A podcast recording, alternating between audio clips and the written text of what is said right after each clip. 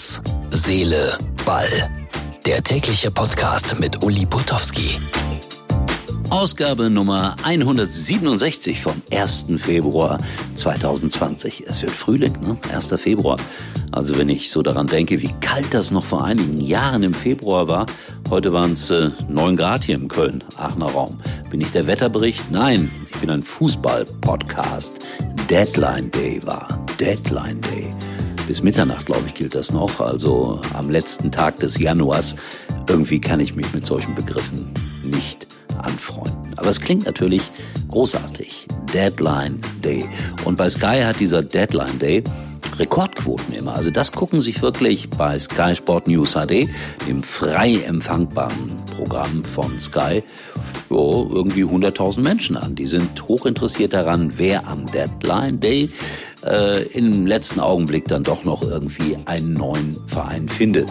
Und da gab es noch ein paar Informationen. Ich hoffe, die überholen sich noch, äh, nicht noch über Nacht. Äh, ich werde dranbleiben und dann das gegebenenfalls morgen noch mal nachliefern. Aber zwei Wechsel habe ich dann doch hier noch oder ein geplatzter Wechsel und ein Wechsel, der wohl klar ist, habe ich gleich zu verkünden. Hier in Herz, Seele, Deadline Day.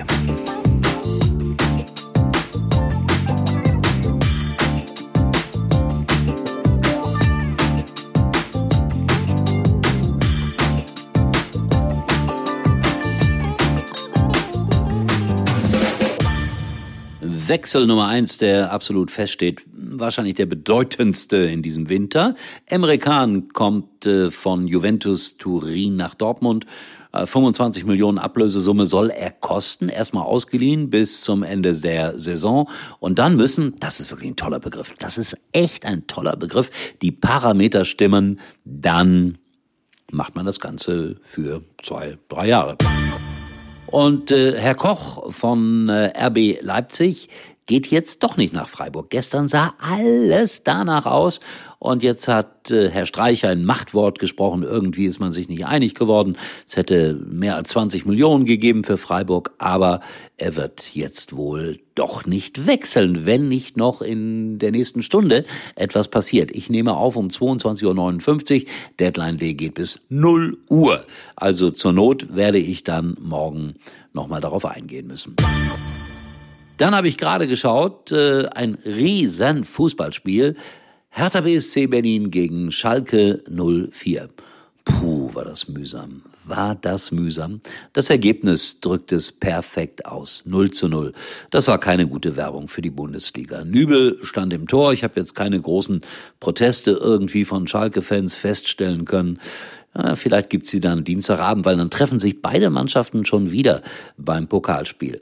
Äh, mein einziges äh, größeres Problem während des Spiels war, außer dass ich fast eingeschlafen wäre, äh, diese Werbung. Die haben ja so riesen Werbelaufbänder im Olympiastadion und da stand immer drauf Teddy. Ladenlokale gesucht. Und dann habe ich die ganze Zeit verzweifelt überlegt, äh, habe ich ein Ladenlokal für Teddy zu vermieten. Ihr wisst, das ist diese Firma, die äh, ganz, ganz, ganz, ganz billige Sachen anbietet. Ich finde das ja echt interessant was es da so gibt. Manchmal für einen Euro. Aber habe ich jetzt ein Ladenlokal für Teddy, ja oder nein? Die ganzen 90 Minuten stand das da. Ladenlokale gesucht.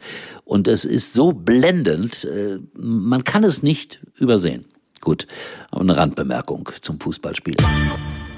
Zweite Liga, Aue gegen Bielefeld 0-0. Ja, wenn Bielefeld jetzt zu Hause immer gewinnt und auswärts immer einen Punkt äh, holt, dann werden die, werden die aufsteigen, oder? Klar.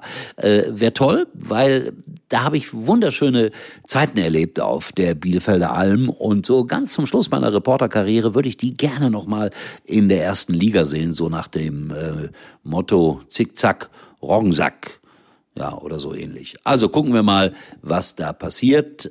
Aue gegen Bielefeld 0-0. Das zweite Spiel war Regensburg gegen Fürth 0 zu 2 und die Fürther greifen plötzlich da oben nochmal tatsächlich in der Zweitligatabelle an, obwohl ich bleib dabei, da gibt's drei Vereine, nämlich äh, Bielefeld, Stuttgart und den HSV, die es normalerweise unter sich ausmachen, wer da aufsteigt. Ich bin am Sonntag unterwegs mit Heidenheim gegen Dresden. Wichtiges Spiel. Heidenheim klebt ja auch noch so ein bisschen da oben dran. an Platz drei, aber viel wichtiger noch für Dresden. Die haben endlich mal wieder gewonnen, sind trotzdem noch Tabellenletzter. Es wird spannend. So, und dann gibt's hier eine Last-Minute-Meldung. Fortuna Düsseldorf trennt sich doch nicht von Friedhelm Funkel.